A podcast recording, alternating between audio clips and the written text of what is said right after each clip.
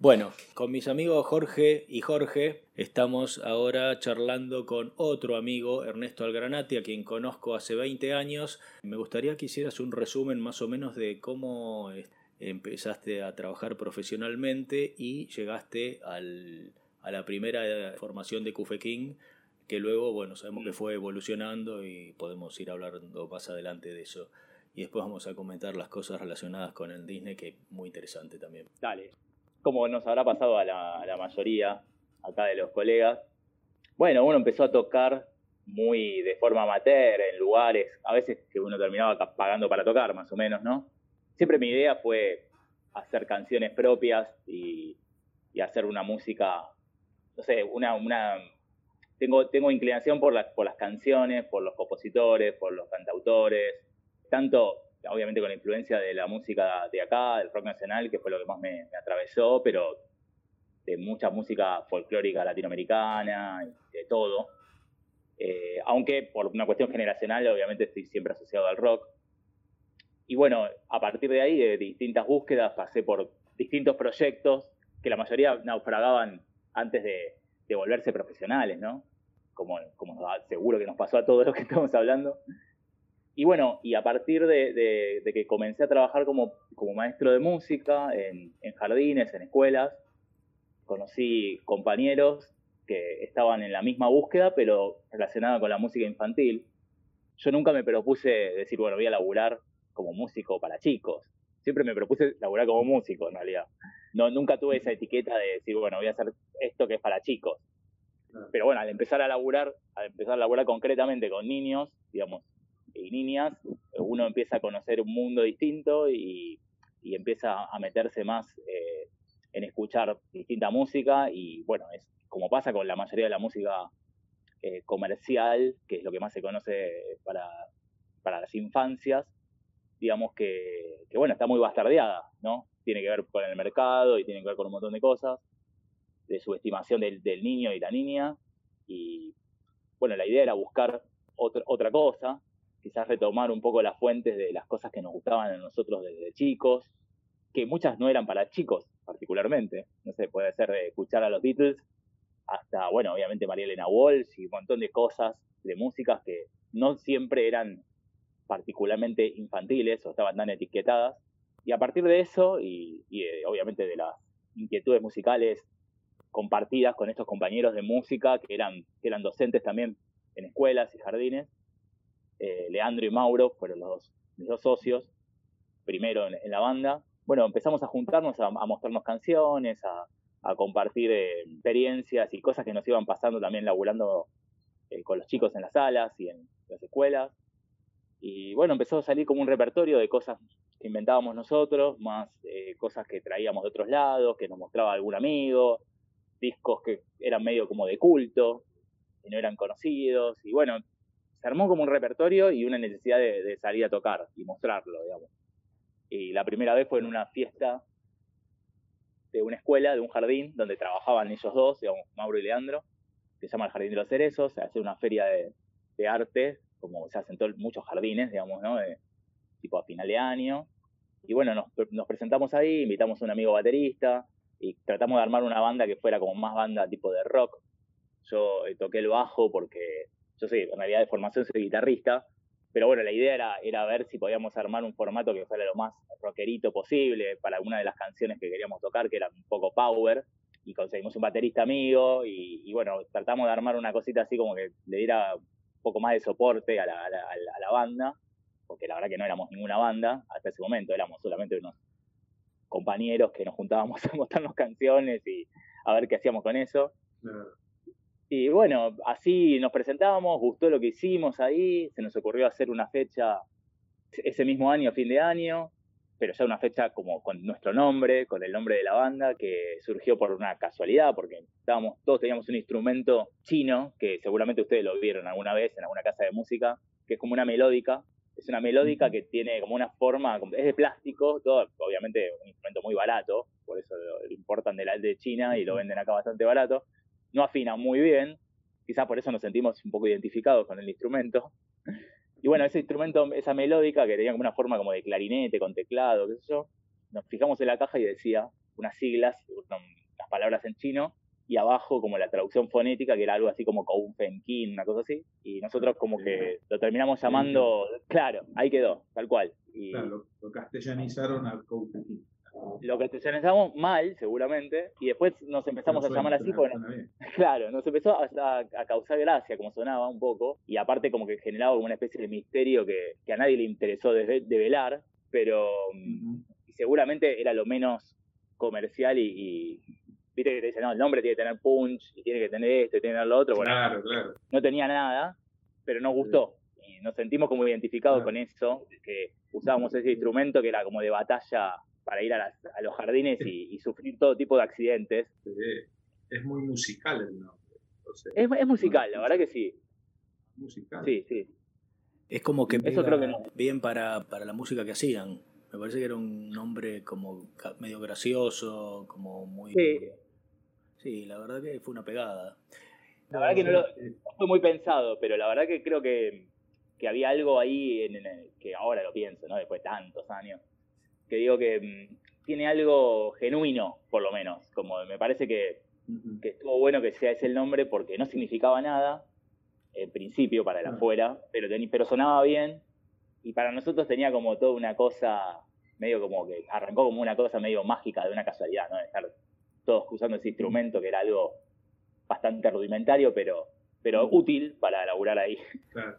O sea que yo estaba pensando recién en de lo que decía este, Ernesto, que un poco la, la cuestión, digamos, de la, de la, docencia de ellos, de los, integrantes del grupo, ¿no? O siendo docentes, eso influyó, o de alguna manera quizás determinó bastante lo que fue la formación del grupo, más allá de que cada uno tenía por ahí la, lo que había sido su experiencia de trabajo eh, individual o, grupal con, sus bandas haciendo sus propias canciones, pero supongo que todo ese componente único del, juego a través de las canciones en, las escuelas debe haber sido también de alguna manera determinante para empezar a trabajar, porque yo una, una cuestión que me, me, me, gustó mucho, uno de los temas, creo que es un tema que se llama En la selva, ese sonido eh, eh, ese arreglo funk que tiene ese tema, me pareció muy bueno porque dije, claro, que qué bueno eh, darle, a, o sea, una sonoridad distinta en, canciones para chicos, ¿no? que a veces no es usual.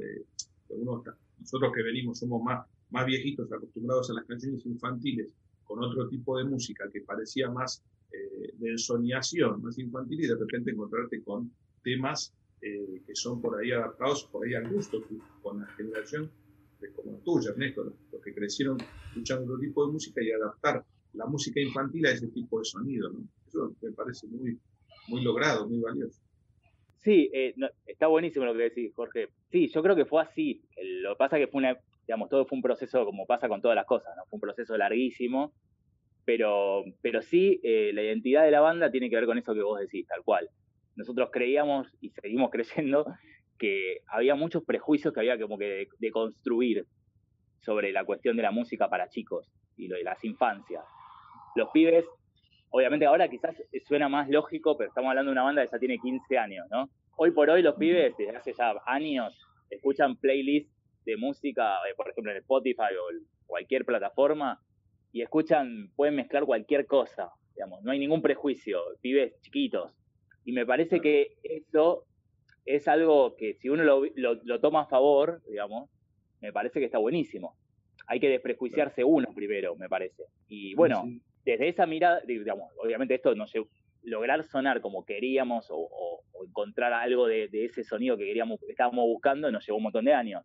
Pero sí, es, en el espíritu inicial estaba esto que vos decís, digamos, de, de romper con esos prejuicios, que la música que nosotros queríamos sonar bien como querríamos sonar con cualquier banda y poder hacer distintos tipos de música como haríamos con cualquier banda, sea para chicos, para grandes o para lo que sea.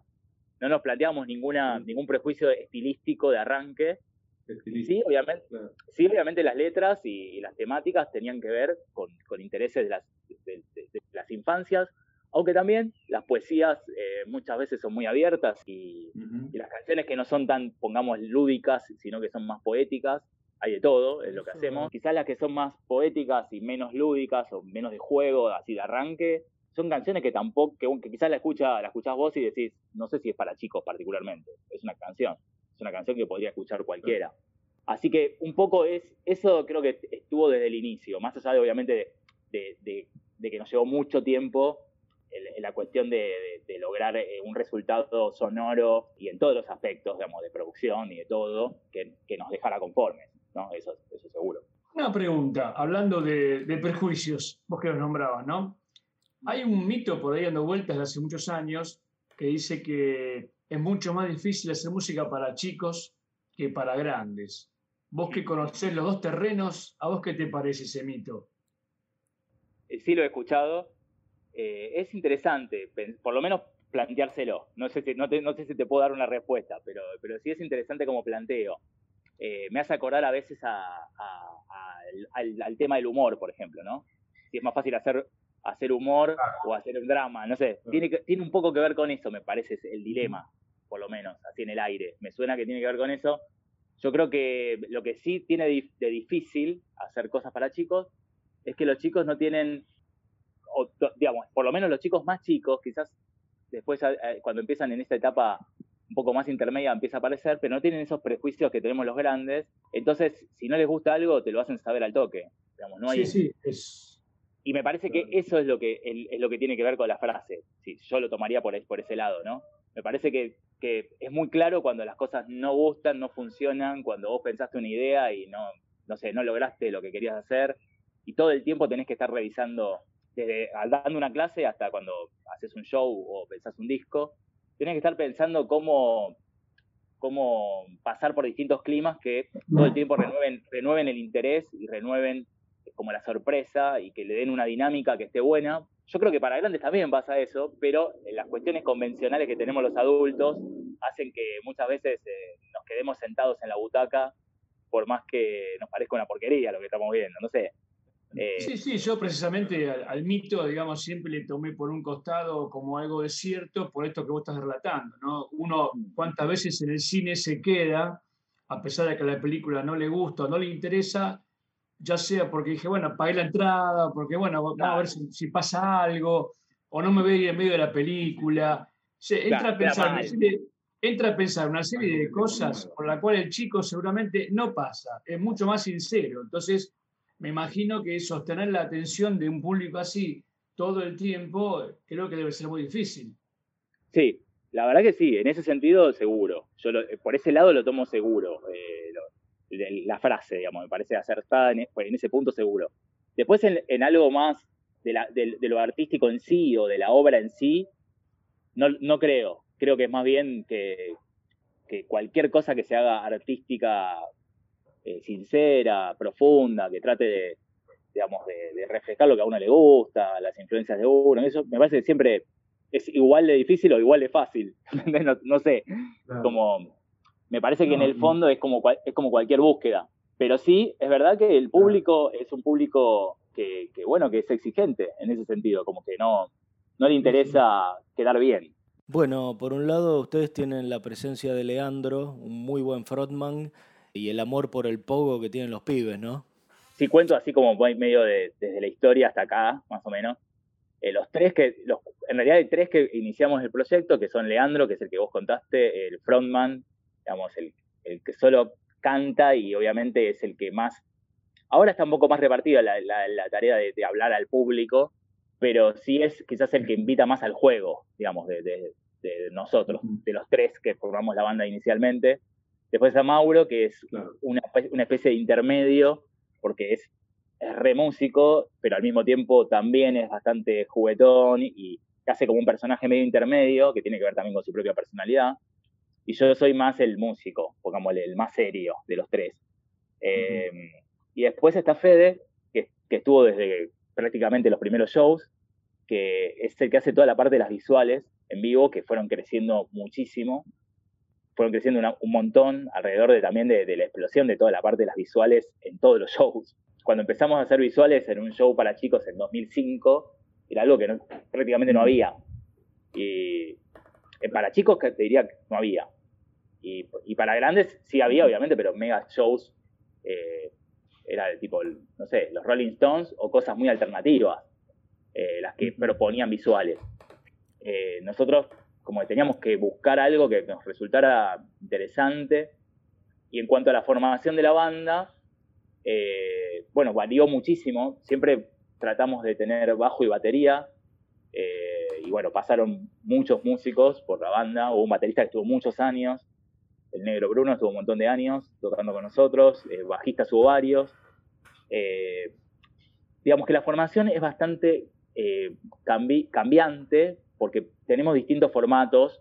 En general, el más conocido nuestro es el eléctrico, podríamos decir, que es un formato donde hay bajo batería, yo toco la guitarra eléctrica y también a veces la guitarra acústica, Mauro toca la guitarra acústica y siempre hay un tecladista que a veces toca teclados, sintetizadores, acordeón, puede ser. Hemos tocado con cuerdas, con vientos, en vivo. Digamos, como que hay una banda como base, a veces se amplía, a veces pasamos más a un formato más acústico. En el último año o en shows más chiquitos hemos tocado bastante en acústico, dos guitarras acústicas, bajo y percusión, o sin bajo, percusión y piano, distintas formaciones, acordeón, piano y acordeón. Eh, bueno, es como, hay muchas formaciones de Cupequín, la más rockera podríamos decir que es la que le decía antes, que, es como una banda de rock en cuanto a lo, tradicional, con un par de agregados. Ernesto, yo te, yo te, quería preguntar, quería preguntarte en relación a, bueno, a, lo que estabas, estábamos comentando al principio sobre la, la música infantil o trabajar música para chicos, este, ¿tuvieron alguna, ah, digamos, el proyecto de Tufequín pensado como para incursionar en un programa, digamos, en, lo que es televisión, en función, de, digo, de esto, del entretenimiento, de la, docencia, del trabajo para chicos, lo que podría implicar un proyecto de tipo televisivo con el formato que ustedes hacen, porque me parece que ahí hay mucho donde trabajar también, conociendo un poco lo que es la historia de los programas de televisión para chicos, ¿no? Mm. los, clásicos que por ahí han, han este, sobrevivido durante tantos años, porque aparte siendo un público que se renueva, ¿no? Porque eso es lo que recién decía Ale antes, ¿no? De que por ahí los chicos van creciendo y van, se van educando con un tipo de sonido, después van dejando, pero, eh, pero después vuelve los que, que vienen, que vienen atrás, se van sumando y les gusta. Y, pensaba, bueno, en si hay un formato para la televisión, por ejemplo, si, si alguna vez se los comentaron, les dijeron o vieron la idea de hacerlo, tuvieron propuestas. Está bueno lo que decís. Bueno, eso se relaciona con dos, con dos partes, digamos. De, uno es que nos pasó cuando recién comenzábamos, y ahí hago el link con lo, con lo que contaba Ale de, de los laburos que hicimos para Disney.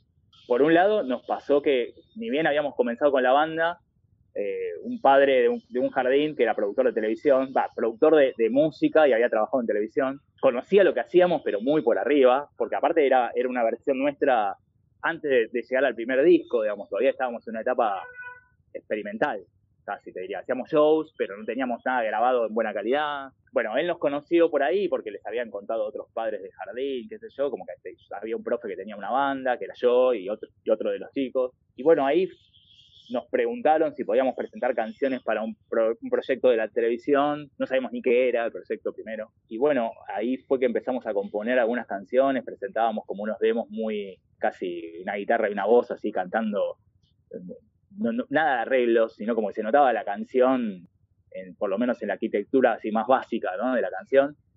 Y bueno, y empezamos a hacer un laburo que después eh, fue como una especie de, digamos, de laburo súper profesional, que bueno, que duró un montón de años, de hacer canciones para distintos proyectos televisivos. No lo hicimos bajo el formato Cufequín, porque en realidad esto empezamos a encararlo en dos de la banda, digamos, Mauro y yo, empezamos a encarar este, este proyecto porque nos, nos tocó a nosotros y porque encontramos entre nosotros una especie de, forma de laburo, digamos, viste, cuando pasa que le debe haber pasado en, un montón de, experiencias, ¿no? De, de distinto tipo, ¿no? Que encontrás una forma de laburar por compatibilidad de personalidades o estilos. Eh, bueno, empezamos a, como era mucho laburo para nosotros y empezamos como a repartirnos el laburo de tal manera que, que uno se ponía a laburar sobre unas ideas, otro sobre otras, nos mostrábamos entre los dos, hacíamos como una especie de evolución entre uno con el otro. Bueno, empezó a funcionar nuestra dupla, digamos, compositiva, podríamos decir. Y bueno, empezaron a salir muchos laburos de eso y después nos dimos cuenta que era una cosa muy gigante y bueno, vino toda una etapa más de, de intentar eh, que sean las mejores condiciones posibles, porque cuando laburas para semejantes monstruos eh, es todo un problema todo el tiempo y sigue habiendo problemas con, e, con eso, todos los que se puedan imaginar, pero eso da para creo que para una nota entera, más o menos. Claro. Claro. Eh, Kufekin habla sobre las fantasías de los chicos y medio como que trata de trabajar sobre una especie de empatía sobre el juego de los chicos. Esto es, por ejemplo, estamos en la selva, cuentos de terror, se cortó la luz, no hagamos lío, vamos a jugar a que, se, a, que a la escondida o vamos a ver que se, si andamos por el pasillo sin chocarnos las cosas.